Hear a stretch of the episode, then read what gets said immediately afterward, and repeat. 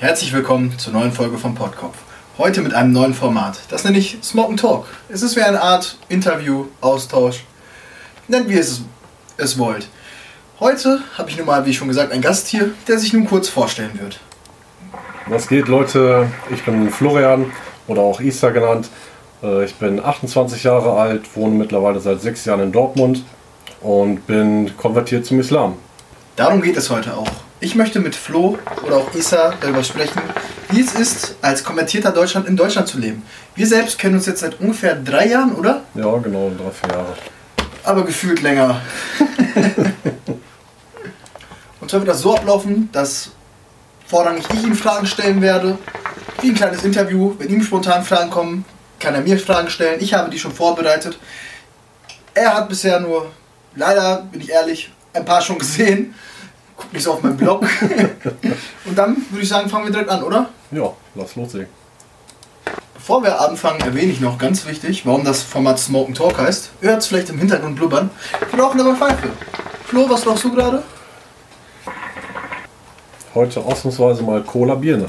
Passt ja, ich rauche Cola Okolum. Schmeckt gut. Ja, Und dann wollen wir auch direkt mit dem Gespräch anfangen. Die erste Frage ist, warum der Islam?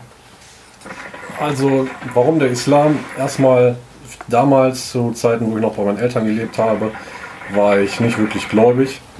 Ähm, habe einfach so meinen Alltag gelebt, ohne jeglichen Sinn, äh, bis ich dann vor ungefähr acht Jahren nach Dortmund gezogen bin, wo ich dann neue Leute kennengelernt habe. Und ähm, darunter waren natürlich dann auch viele muslimische Kollegen. Und man hat sich dann gerne mal zusammen abends getroffen, ist in Shisha rauchen gegangen oder hat so zu Hause zusammengesessen. Und ähm, ja, dann kam öfter mal das Thema Islam. Und ja, nach einer gewissen Zeit habe ich mich so ein bisschen dafür interessiert, habe mir Fragen gestellt, so was ist das überhaupt und äh, wollte ein bisschen mehr darüber erfahren. Und äh, ja, das Ausschlaggebende, warum ich mich überhaupt damit beschäftigt war, war halt, dass ich mich mit einem sehr guten Freund unterhalten habe, der auch schon viel über den Islam wusste und ähm, ja, mir einfach mal so ein bisschen den Unterschied gezeigt hat zwischen Christentum und Islam. Und daraufhin habe ich dann selber angefangen, mich zu informieren, habe über ein Jahr lang angefangen, den Koran ein bisschen zu lesen und versucht zu verstehen, habe mir ähm, Erzählungen angehört von der damaligen Zeit, habe mir viele Bücher gekauft und ähm, ja, nach ungefähr einem Jahr habe ich dann äh, für mich selber entschieden, dass der Islam genau das Richtige für mich ist, genau die richtige Religion, weil der Islam einfach so ein leeres Stückchen in meinem Herzen ausgefüllt hat, was mir noch gefehlt hat, damit das Leben wirklich lebenswert ist. Okay, das ist ja schon ein tiefer Einblick.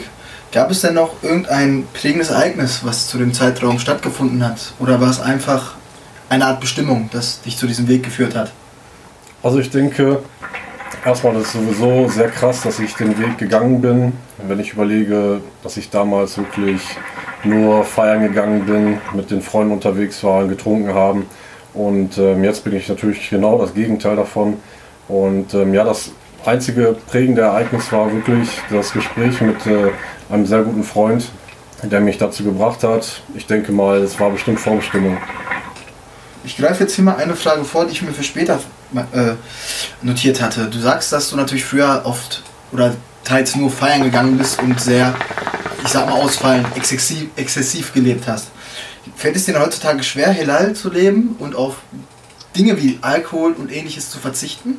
Nein, also hundertprozentig halal leben tue ich sowieso nicht. Also kein Mensch ist natürlich perfekt. Ähm, Ich versuche natürlich alles so gut wie es geht ähm, einzuhalten.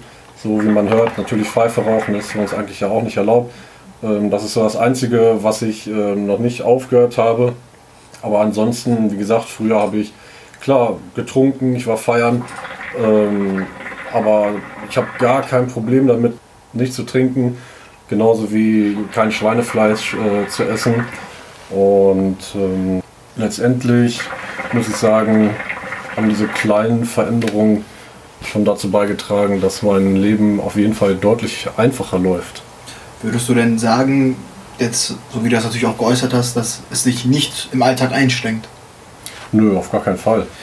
Äh, Also ist auch, wie gesagt, das ist generell besser für mich, wenn ich überlege, die Zeit, wie ich sie damals verbracht habe nach den Feiern, dann hatte man einen Kater, Und man hat sich äh, sowieso falsch ernährt und muss sagen, jetzt, äh, wenn ich mich an die ganzen Regeln des Islams halte, äh, geht es mir auf jeden Fall deutlich, deutlich besser und es läuft auch alles viel besser. Also sowohl emotional als auch gesundheitlich. Genau, richtig.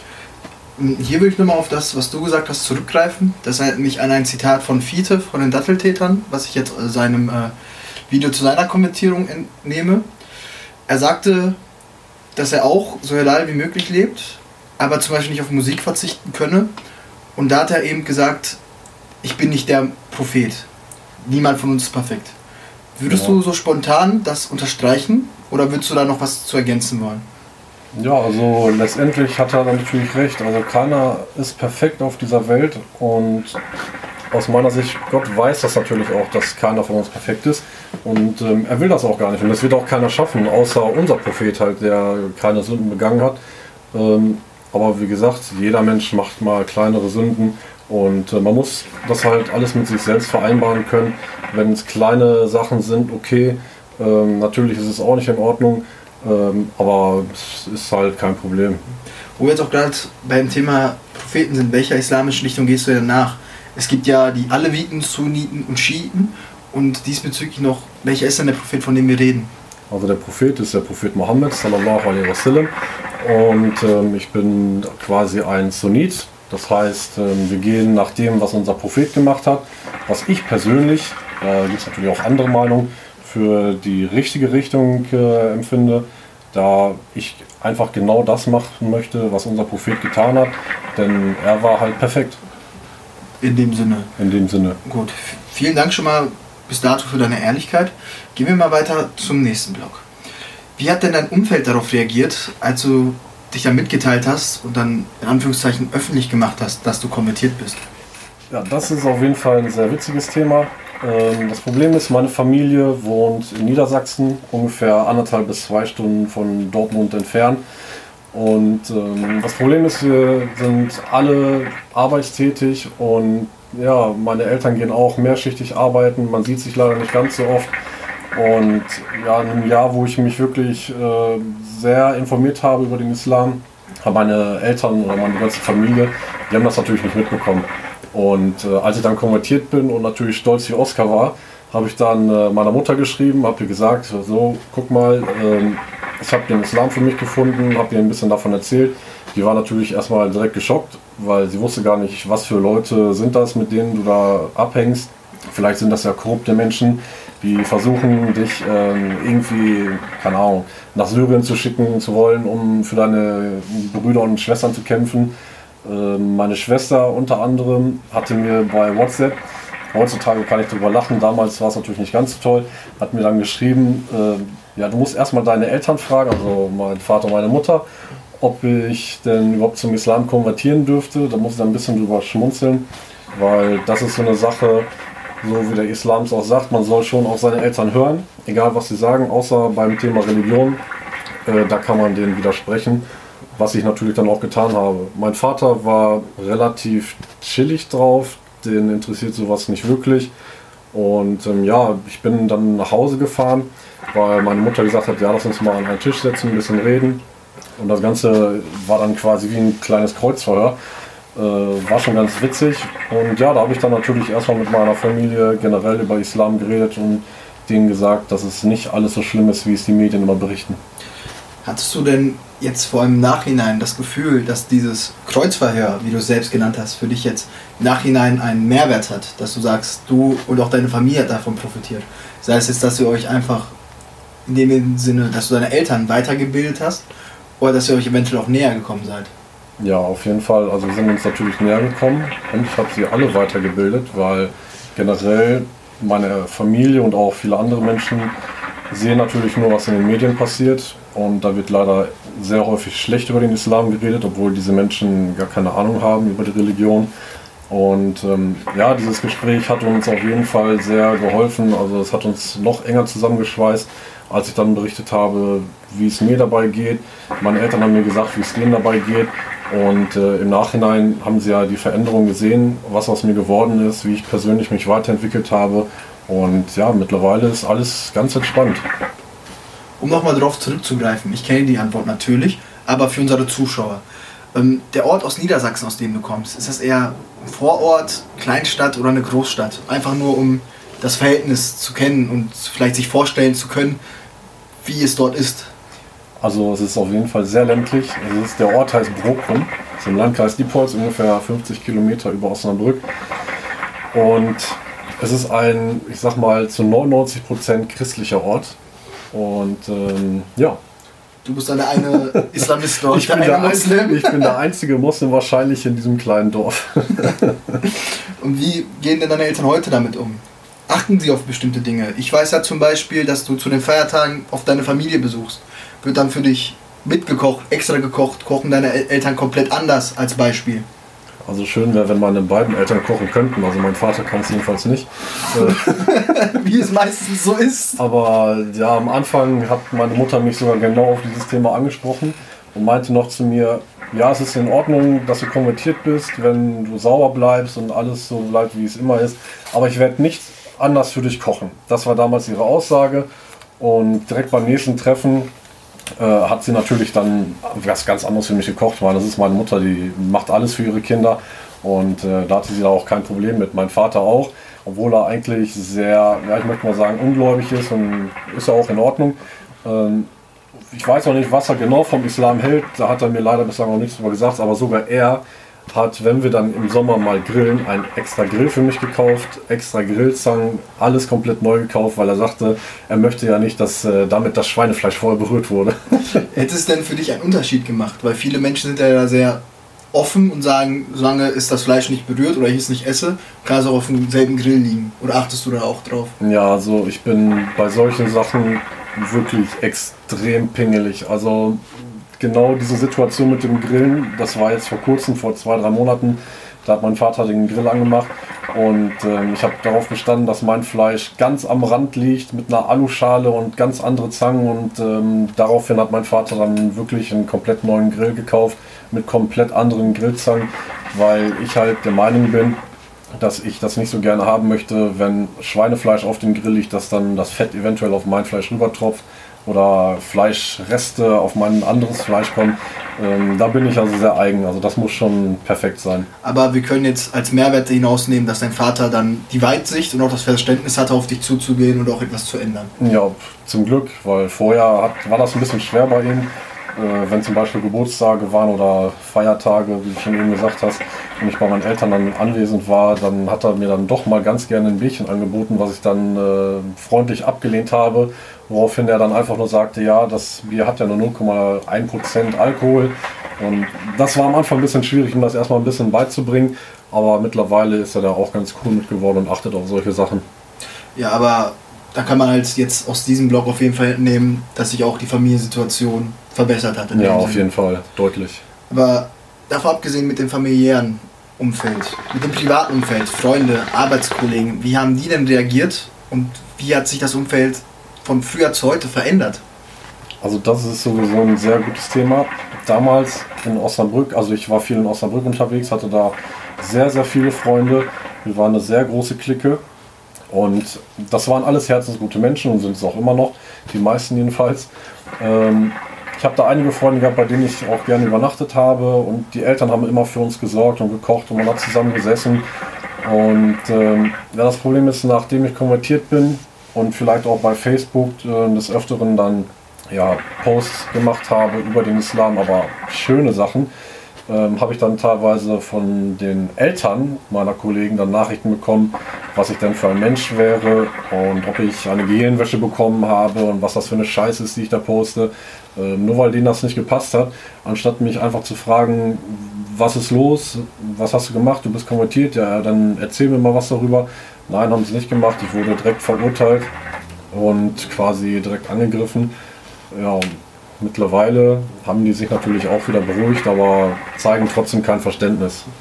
Also findest du sowohl in deinem Umfeld Zuspruch als auch Widerspruch? Genau. Ja, also, ja, richtig. Also auf der Arbeit kann ich noch dazu sagen, ähm, habe ich mich meistens dann selber direkt nach ein, zwei Tagen geoutet, dass ich quasi konvertiert bin zum Islam, da sowieso viele, ich sag mal, in Anführungsstrichen Ausländer auch bei mir auf der Arbeit gearbeitet haben oder auch Muslime. Und ähm, damit man sich direkt mit den Leuten besser versteht, habe ich dann diesen Trumpf ausgespielt und gesagt, ja, guck mal, ich bin der Isa, ich bin konvertiert. Und äh, das hat dann meistens immer schon dafür gesorgt, dass man sich direkt gut versteht, ähm, Gespräche findet.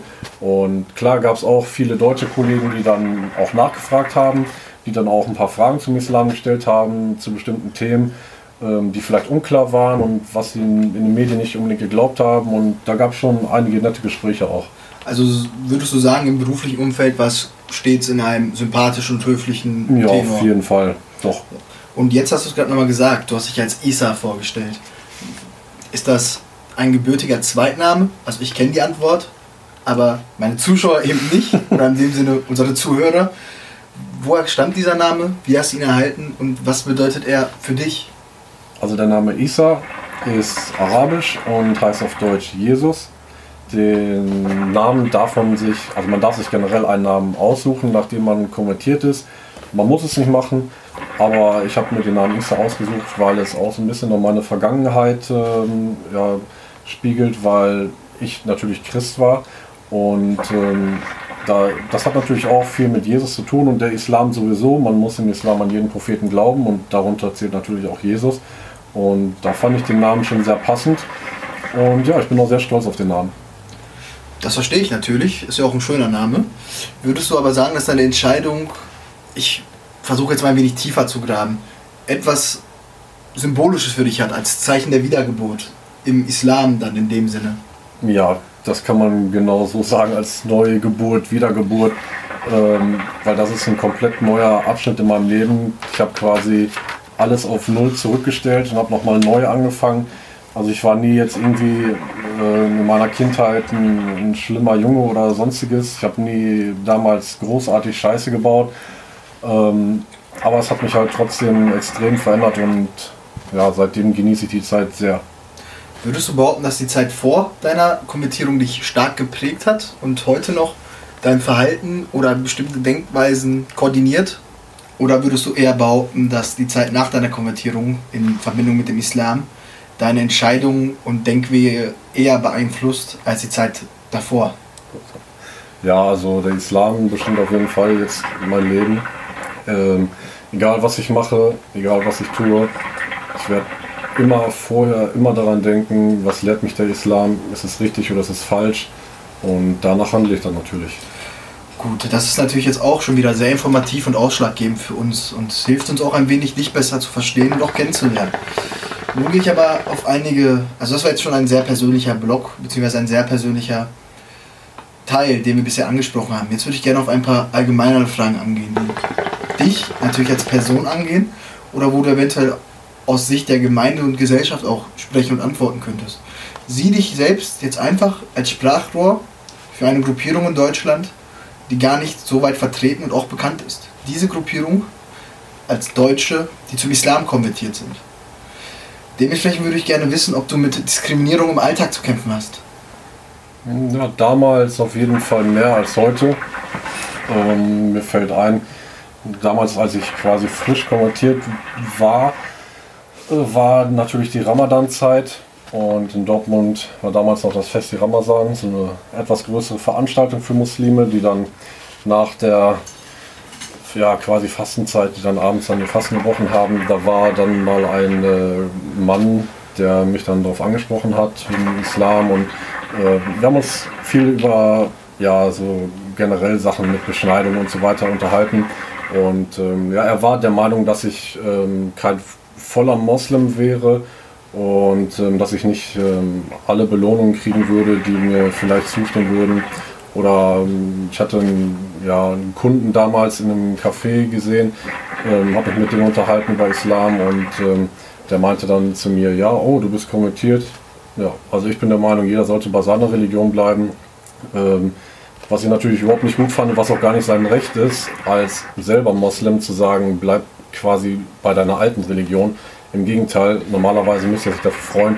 Ähm, aber heutzutage habe ich eher selten Probleme, vielleicht mal dumme Sprüche, ähm, ob ich ein Salafist wäre oder sowas, aber ähm, mittlerweile geht es eigentlich.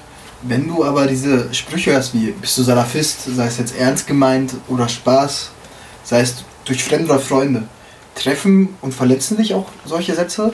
Nein, mittlerweile nicht mehr. Also damals war es sehr schwer, gerade wenn man neu konvertiert ist. Man ist ja auf diese Sache sehr stolz und man weiß, dass es auch das Richtige ist, was man getan hat. Ähm, aber wie gesagt, jetzt mittlerweile, es ist mir eigentlich egal, was andere Leute über mich denken, weil ich weiß, ich gehe den geraden Weg, ich mache genau das Richtige. Und wenn andere Leute denken, das ist falsch und müssen mich beleidigen oder sonst was, dann lächle ich die an und denke mir meinen Teil. Okay, das ist natürlich jetzt auch wieder sehr ausschlaggebend, da wir es auch gerade angesprochen haben. Würdest du behaupten, dass natürlich heute stehst du fest dahinter, lebst danach, sagst, es hat dein Leben verbessert und dass es auch weiterhin für ein besseres Leben deiner Meinung nach sorgen wird?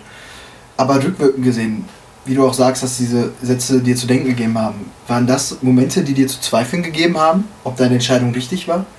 Ja, am Anfang klar, wo ich neu konvertiert war, habe ich schon ab und zu mal deswegen überlegt, war es das Richtige oder nicht. Aber diese Gedanken sind nach sehr, sehr kurzer Zeit direkt wieder weggegangen, ähm, weil ich wirklich zu 100% der Meinung bin, dass das oder dass der Weg, den ich eingeschlagen habe, dass das der richtige Weg ist. Denkst du denn, wenn du weiter in deiner Heimatstadt geblieben wärst, dort diesen Weg eingegangen wärst oder hier kommentiert wärst und zurückgezogen wärst, dass du vom Glauben in dem Sinne abgelassen hättest? Oder glaubst du, dass dein Glauben, oder in deinem Fall würde ich schon Wissen sagen, nachgelassen hätte? Oder ob du dennoch dem Islam weiter nachgegangen wärst? Ja, auf jeden Fall. Also das hat sich bei mir auch so fest in, in den Kopf eingebrannt. Also egal, wo ich wohnen würde, egal, ob ich wieder zurückgezogen wäre, ich wäre auf jeden Fall beim Islam geblieben. Und ähm, diesen Weg werde ich auch nie wieder aufgeben. Egal, was auf dieser Welt passiert, diesen Weg werde ich nie wieder aufgeben. Was ich jetzt natürlich auch rausgehört habe, ist, dass von außerhalb natürlich auch Konflikte und Diskriminierung aufkamen, aber ebenfalls auch aus der eigenen Glaubensgemeinde. Wie sieht es denn bei dir in der Moschee aus, zu der du beten gehst? Ich, wo ist die, wenn ich fragen dürfte? Die Moschee ist in Holzwickede, das ist die Anur-Moschee, ist eine marokkanische, äh, marokkanische Moschee. Und ähm, ja, da ist das natürlich ganz anders. Also in, wenn ich in die Moschee gehe, die Leute, die kennen mich, die rufen schon Weitem aus, Salam alaikum Isa, wie geht's dir? Wie geht's deiner Familie? Ähm, die Leute haben natürlich schon direkt bei der Konvertierung selbst ähm, sich sehr, sehr gefreut. Die komplette Moschee war natürlich äh, randvoll. Ähm, teilweise haben Leute dann äh, gefilmt und nach meiner Konvertierung haben viele auch geweint vor Freude, weil die genau wissen, dass das, was ich getan habe, der richtige Weg ist. Also da werde ich immer herzlich aufgenommen. Das ist, zaubert mir auch jetzt gerade ein Lächeln ins Gesicht. Lustige Fun Fact am Rande: Flo, also Isa, ist ein Tag vor meinem Geburtstag konvertiert. Ich sehe mir das auch immer gerne am Tag vor meinem Geburtstag an. Ist bei mir auch auf Handy unter Favoriten gespeichert. Stimmt sogar. Das kannst du bezeugen? Ja. Also würdest du auch sagen, dass deine islamische Gemeinde im Sinne auch ein Teil deiner Familie ist? Natürlich, jeder Moslem ist ein Teil meiner Familie und das ist auch gut so und ich finde, das ist gerade auch etwas sehr, sehr Schönes in meiner Gemeinde und in auch allen anderen Gemeinden. Ähm, das ist generell bei Muslimen so. Wenn jemand zum Beispiel zum Islam kommentiert, man ist untereinander quasi wie Brüdern, also man ist eine Familie. Das hast du jetzt wirklich schön gesagt. Ähm, was viele Menschen auch nicht wissen, hier greife ich jetzt mal vor und werfe etwas über mich ein. Ich komme selbst aus einer levitischen Familie. Wir sind der Stadt Malatya aus der Türkei entsprungen. Äh, eine Stadt, in der es viele sowohl Kurden als auch Türken gibt, was für mich keinen Unterschied macht. Ähm, es ist unsicher, ob wir auch kurdisches Blut in der Familie haben. Das ist über die Jahre verloren gegangen. Das ist mir aber, um ehrlich zu sein, sehr egal. Aber ich selbst bin auf meine eigene Art und Weise auch natürlich Moslem, bin in einem Haushalt aufgewachsen, in dem der Glaube nicht so stark praktiziert wurde und versuche auch eher sunnitisch zu leben. Und was viele aus meinem engeren Freundeskreis und auch aus der Familie wissen, ist, dass Flo in dem Sinne, also Isa, für mich auch eine Art Leitfaden ist. Wenn ich Rückfragen habe, wenn ich Zweifel oder ich auch Sorgen habe, vertraue ich mich ihm an. Würdest du denn auch sagen, da du auch gesagt hast, dass egal wer in Rahmen des Glaubens dein Bruder und Teil deiner Familie ist. Du genauso offen wärst, Menschen, die Interesse daran haben, sich diesen Weg zu stellen und diese Entwicklung durchzugehen und sich dem anzunehmen, so gut unterstützen wollen würdest wie möglich? Ja, auf jeden Fall. Also wenn jemand zu mir kommen würde egal welche Nationalität, egal was er für ein Mensch ist, wenn er von sich aus sagt, er möchte sich mit dem Thema beschäftigen, vielleicht sogar auch kommentieren, dann würde ich ihm natürlich äh, weiterhelfen. Egal, ob er letztendlich konvertiert oder nicht, das ist seine Entscheidung. Aber äh, ich würde auf jeden Fall weiterhelfen. Gerne sogar. Alhamdulillah, Bruder. Aber um das Thema Diskrimination nochmal aufzugreifen, gibt es denn Momente, in denen du dich selbst dabei erwischt, wie du eventuell andere diskriminierst oder eventuell sogar verurteilst? Ist bestimmt schon mal vorgekommen. Das kann, glaube ich, kein Mensch abstreiten, dass er sowas mal getan hat. Wenn ich es getan habe, dann tut mir das leid. Aber jetzt spontan weiß ich keine Situation. Aber es ist bestimmt vielleicht mal vorgekommen, unbewusst. Ich würde gerne jetzt mal spontan einen Moment aus 2018 aufwerfen, wo ich mir vorstellen kann, dass es diesen Moment gab. Dort hattest du nämlich einen Autounfall. Mhm. Dort waren es ja auch Mitbürger mit ja, ich glaube, genau, ich glaube, das waren, wenn ich mich recht entsinne, bulgarische Männer, drei oder vier Stück. Und klar, äh, da war die Situation, dass ich ähm, an der Ampel anfahren wollte, weil ich grün hatte. Und ähm, ja, die sind dann einfach von links quasi über eine rote Ampel gefahren, die ja, laut Ermittlungen schon quasi auch sieben oder acht Sekunden rot war. Und als dann der Unfall passiert ist, äh, habe ich dann vielleicht bestimmt auch schon gesagt, so ja, scheiß Kanaken oder scheiß Bulgaren und irgendwie sowas.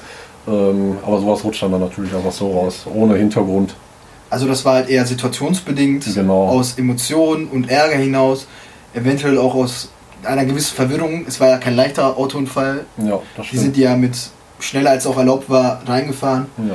in einer 30er-Zone. Würdest du denn behaupten, dass jetzt im Nachhinein, wo du jetzt gerade auch nochmal reflektierst, dass diese Schimpfwörter, diese Beleidigungen in dem Sinne dir leid tun und du dir jetzt wünschen würdest, eigentlich das nicht geäußert zu hätten oder gedacht zu haben? Ja, natürlich. Also ich hätte auch äh, irgendwas anderes sagen können. Nur in dem Moment äh, ist man sowieso ein bisschen geschockt. Da haut man einfach das raus, was man gerade denkt, wenn es auch nicht richtig ist. Das war natürlich jetzt eine ehrliche und auch eine richtige Antwort. Das wissen wir auch alle hoffentlich wertzuschätzen. Darum geht es auch. Da wir jetzt zu einigen Fragen kommen, die eventuell ein wenig unangenehmer sind, greife ich das Thema vom Vollen nochmal auf. Das Thema Beschneidung. Bist du der Überzeugung, dass man beschnitten sein muss, um konvertiert zu sein oder diesen Glauben zu praktizieren? Und was macht das für einen Unterschied, ob man auf traditionelle Art und Weise beschnitten worden ist oder wie viele Leute heutzutage, wie auch ich oder mein Neffe zum Beispiel, äh, das im Krankenhaus haben machen lassen, chirurgisch? Ja, also wenn man das schon quasi gemacht hat, vielleicht auch im Kindesalter und es war vielleicht nicht genau nach islamischen Regeln, dann kannst du es ja eh nicht mehr ändern, dann ist es halt so, wie es ist. Und ähm, da kannst du ja nichts dran ändern. Also das wird dir schon verziehen werden. Ähm, generell bin ich natürlich der Meinung, also zum Beispiel unser Prophet sallallahu alaihi wasallam, der war schon von vornherein direkt quasi beschnitten. Der wurde nicht zusätzlich nochmal beschnitten. Und ähm, man sagt eigentlich, dass es ist Sunna, sich zu beschneiden. Also es ist keine Pflicht, aber es ist schon gut, wenn man es macht. Und ähm, ja, ich persönlich bin der Meinung, wenn man das machen möchte, dann sollte man das auf jeden Fall tun. Ähm, erstmal aus hygienischen Gründen und wie gesagt, wenn man den Islam verfolgt und man das machen möchte, dann ist das schon nicht schlecht. Gut, ich würde sagen, bei dem Thema machen wir einfach mal kurz einen sauberen Schnitt und gehen jetzt zu Fragen über, die eventuell wenig unangenehmer sind, aber in dem es auch oft Vorurteile gibt. Zu diesem Frageblock habe ich mich mit einigen weiblichen meiner Bekannten auseinandergesetzt und einfach mal gefragt, was sie gerne wissen wollen würden bezüglich dem Thema, wie du persönlich oder auch Menschen aus deiner Gemeinde oder deiner Umgebung mit diesen Sachen umgehen. Da komme ich auch direkt auf die erste Frage zu. Wie denkst du über das Thema oder allgemein, wie denkst du über Verhütung? Also Verhütung generell, ähm, wenn man keinen Kindeswunsch hat, ist natürlich schon nicht schlecht, sollte man auf jeden Fall tun. Allerdings, wenn ich das aus meiner ehrlichen Sichtweise erzählen möchte, da ich Muslim bin, ähm, ja, bin ich so der Meinung, also wenn man unehelich irgendwelche Sachen macht, ist es sowieso nicht erlaubt für uns. Da braucht man dann auch gar nicht drüber diskutieren, weil es komplett verboten ist. Ähm, klar, wenn man verheiratet ist, man möchte kein Kind, dann okay, dann soll man halt verhüten. Wenn man ein Kind möchte, dann lässt man es halt sein. Würden die Menschen denn in deinem Umfeld oder du selbst auch Leute, die jetzt unehelichen Geschlechtsverkehr in dem Sinne praktizieren, verurteilen oder irgendwie anders behandeln? Nein, also ich behandle keinen Menschen anders, egal was er gemacht hat, weil dieser Mensch kann ja trotzdem besser sein als ich, egal was er getan hat, er kann ja trotzdem vor Gott vielleicht besser sein als ich, weil er vielleicht irgendwelche Sachen gemacht hat, von denen ich nichts weiß. Und ähm, ich selber bin ja auch nicht perfekt. Ähm, ich erwarte einfach, dass die Leute mich auch nicht verurteilen, dass sie mich so hinnehmen, wie ich bin. Ähm, kein Mensch kann, wie gesagt, ohne Sünden leben. Ähm, jeder muss damit selber klarkommen.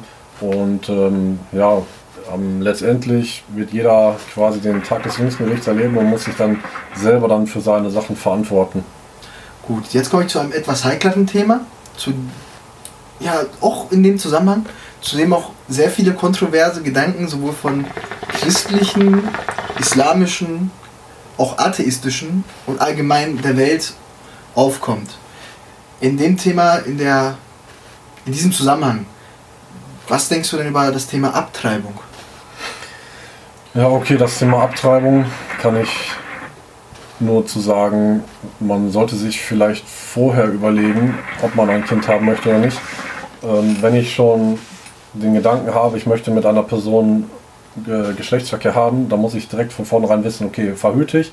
Wenn ja, okay.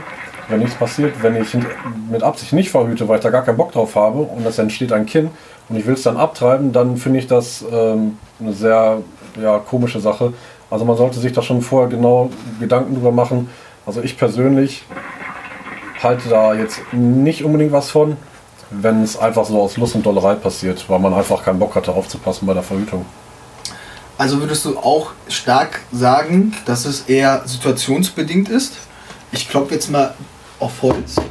Sagen wir jetzt, es ist ein sehr extremer Fall, in dem eventuell nicht alles einvernehmlich verlaufen ist. Wäre es dann immer noch deiner Ansicht nach eher etwas Negatives? Also ich sag mal so, eine Abtreibung ist in dem Sinne eigentlich, finde ich, schon immer ein bisschen negativ, weil es ist immer ein Menschenleben. Und ähm, ja, es ist immer situationsbedingt, wenn irgendwas schief läuft oder irgendwelche Probleme kommen und ähm, es vielleicht nur noch diese Möglichkeit gibt, dann kann man es halt nicht ändern. Aber sonst, ja, es ist schwierig zu sagen. Man muss immer schauen, ähm, selbst wenn man sagt, okay, ja, das Kind, was sie kriegen, das wird vielleicht behindert und wollen sie es nicht lieber abtreiben und solche Geschichten, ähm, das müssen die Leute dann mit sich selber und ihrem Gewissen ausmachen. Ähm, ich persönlich finde es generell eher nicht so schön, Kinder abzutreiben. Das ist natürlich auch eine ehrliche Antwort und deine Meinung, das ist auch vollkommen in Ordnung so. Nur noch eine Frage, wo ich selbst schmunzeln muss, wo ich die Antwort denken kann. Hier werfe ich auch nochmal ein. Du bist erst vor ein paar Jahren konvertiert. Genau, vor vier Jahren. Das heißt, wir können uns alle jetzt die Antwort zur folgenden Frage denken. Ich denke auch, du weißt schon, was ich fragen möchte. Bist du noch Jungfrau? Nein, das bin ich nicht. Ähm, die habe ich schon vor einigen Jahren verloren.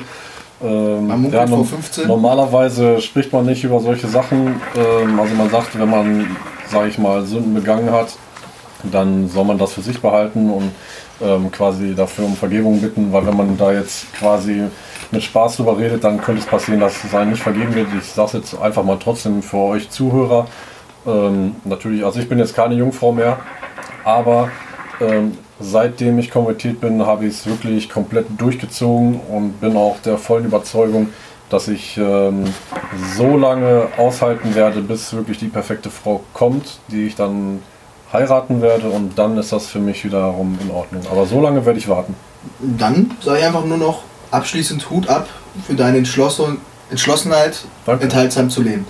Ich greife jetzt aber nochmal auf, bei dem Thema Verhütung oder sogar Abtreibung, das sind kontroverse Themen. Wie stehst du denn oder wie steht es allgemein um das Thema Organspende? Sei es jetzt in einem lebenden Fall, das beste Beispiel ist eine Niere, oder wenn man zum Beispiel verunglückt oder irgendetwas passieren sollte, ich klopfe nochmal auf Holz. Wenn halt das Thema Organspende, wie, wie sieht das damit aus? Ja, also Thema Organspende, da bin ich jetzt nicht hundertprozentig auf dem islamischen Stand. Also man darf Organe spenden, soweit ich weiß. Es gibt bestimmte Dinge, die man nicht spenden darf. Ähm, weiß ich jetzt spontan nicht im Kopf, welche Organe es speziell sind, aber letztendlich ist es vom Islam her erlaubt. Ähm, und ich finde es eigentlich eine gute Sache, wenn man ja, die Möglichkeit dazu hat und es machen möchte, dann ist es auf jeden Fall eine sehr, sehr gute Sache, weil mit den Organen kann man ja vielleicht Menschenleben retten oder einem anderen Menschen helfen. Und warum sollte man das nicht tun?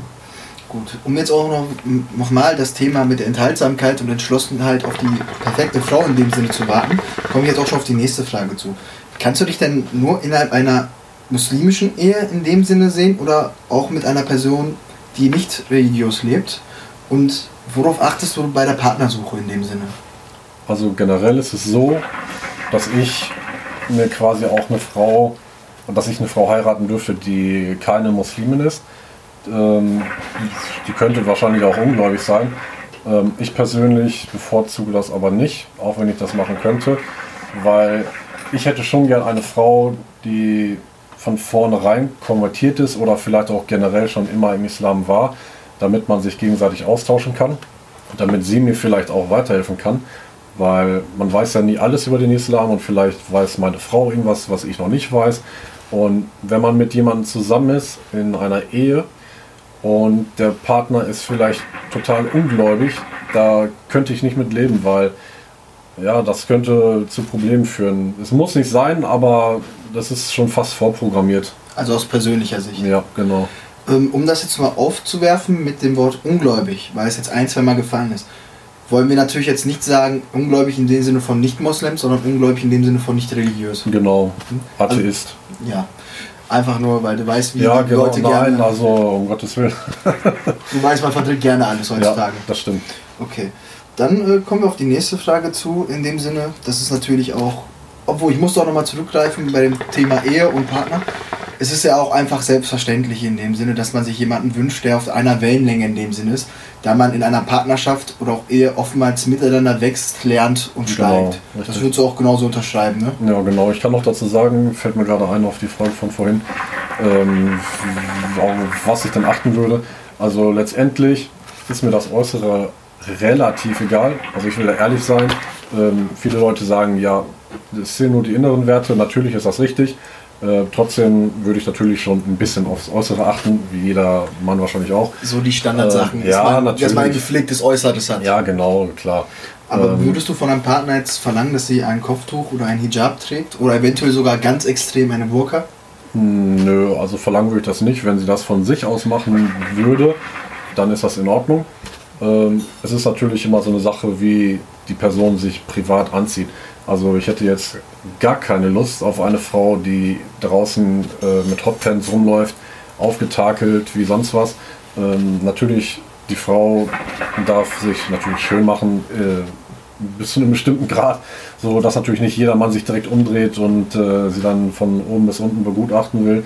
Ähm, also wie gesagt, wenn sie selber von sich aus sagt, ähm, ja, ich trage ein Kopftuch, weil ich möchte dass die Leute mich draußen nicht unbedingt sehen, aber du zu Hause kannst das schon, dann ist das für mich völlig in Ordnung. Aber ich würde sie niemals dazu zwingen. Mhm. Natürlich. Und wie du auch gerade sagst, ist ja jedem selbst überlassen, wie man sich kleidet und anzieht. Nur du legst halt Wert drauf, dass du jemanden ähm, kennenlernst, der dann dementsprechend eventuell nicht, zwar natürlich sich so kleidet, wie sie möchte, ja. aber du legst halt dann eher bei der Partnersuche auch Wert, jemand, der sich nicht relativ freizügig äh, kleidet. Natürlich, jeder trägt mal bei heißem Wetter einen Rock oder einen Top, aber wie du halt sagtest, so Hotpants oder ich glaube, das wäre jetzt auch meine Frage, auf die ich komme. Achtest du aus religiöser Sicht drauf, dass man dann in dem Sinne nicht in Anführungszeichen zu viel Haut zeigt oder zu viel Erregung schafft? Oder ist das für dich eine persönliche Entscheidung? Ja, da achte ich schon drauf. Also, wie gesagt, ähm, ich fände es jetzt nicht so, das ist aber auch nur meine persönliche Meinung, ich fände es nicht so schön, ähm, wenn die Leute extrem kurze Klamotten tragen.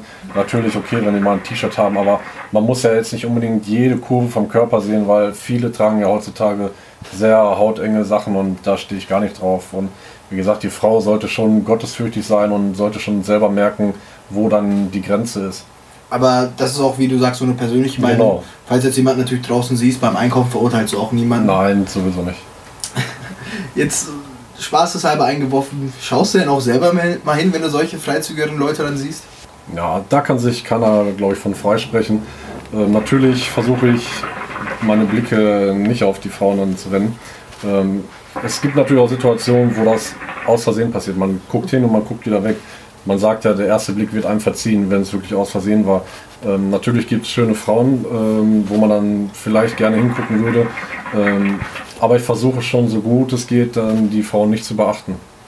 Also, Ganz sachhaft gesagt, einmal schauen schadet nicht. Äh, Ganz ja, harmlos Ja. ausgedrückt. man sollte es auf jeden Fall vermeiden. Ja, aber Isa, wir haben das auch fast geschafft. Jetzt kommt eine Abschlussfrage, beziehungsweise die letzte Frage, mit der wir selbst uns natürlich auch im Privaten in letzter Zeit hin und wieder auseinandergesetzt haben. Ich erinnere mich daran, dass wir darüber gesprochen haben, wenn wir den Film The Message gesehen haben. Mm, Es ist eine essentielle Frage, mit der ich glaube, dass wir uns jeden Tag auch mit auseinandersetzen, aber jetzt bezogen auf den Islam zu. Von welcher möglichen Konsequenz Ja, also das Schlimmste, wo ich momentan dran denke, ist auf jeden Fall, da ich, wie gesagt, konvertiert bin und es gewisse Regeln gibt, ähm, wäre halt in Bezug auf meine Familie, wenn da jemand verstirbt im Laufe der Zeit. Ich unterbrich dich mal und klopfe dreimal wieder auf Holz.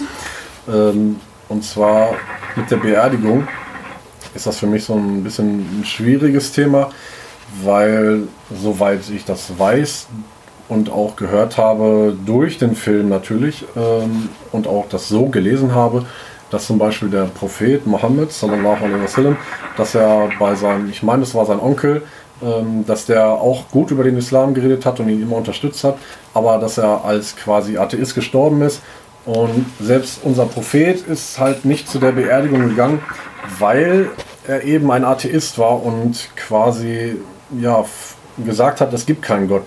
So, das Problem ist, ich überlege, ja, darf ich jetzt gar nicht mehr zu der Beerdigung gehen von meinen Eltern oder von meiner Familie generell? Ähm, das ist wirklich eine sehr, sehr schwierige Frage, wo ich dann auch letztendlich auch nochmal in der Moschee nachfragen muss. Ähm, es gibt, soweit ich weiß, die Möglichkeit, dass man da trotzdem hingeht, vielleicht nicht unbedingt bei den ganzen Gebeten und sowas mit teilnimmt. Also ich persönlich würde, glaube ich, nur zu der Beerdigung selbst gehen, aber nicht in die Kirche, weil das würde ich mit mir selber irgendwie, weiß ich nicht, fände ich ein bisschen komisch. Ähm, aber soweit ich weiß, kann man da trotzdem hingehen, wenn man vielleicht etwas bewirken kann ähm, für den Islam, etwas Positives. Wenn ich dann vielleicht mit Leuten reden könnte und sagen könnte, ja, schaut mal, das Leben ist so schnell vorbei. Ähm, macht euch mal Gedanken darüber, was kommt danach, kommt etwas danach, eurer Meinung. Und sollte man vielleicht doch sich mit Religion beschäftigen, ähm, das wäre für mich so eine Hoffnung, dass ich vielleicht doch hingehen kann bzw. darf. Nur das muss ich nochmal genau in der Moschee nachfragen, wie da wirklich die Situation ist. Aber das Thema bedrückt mich natürlich sehr. Gut, wir sind jetzt auch am Ende des Interviews. Was wir jetzt heute mitnehmen, ist, dass Isa ein Mensch ist, wie wir alle anderen auch.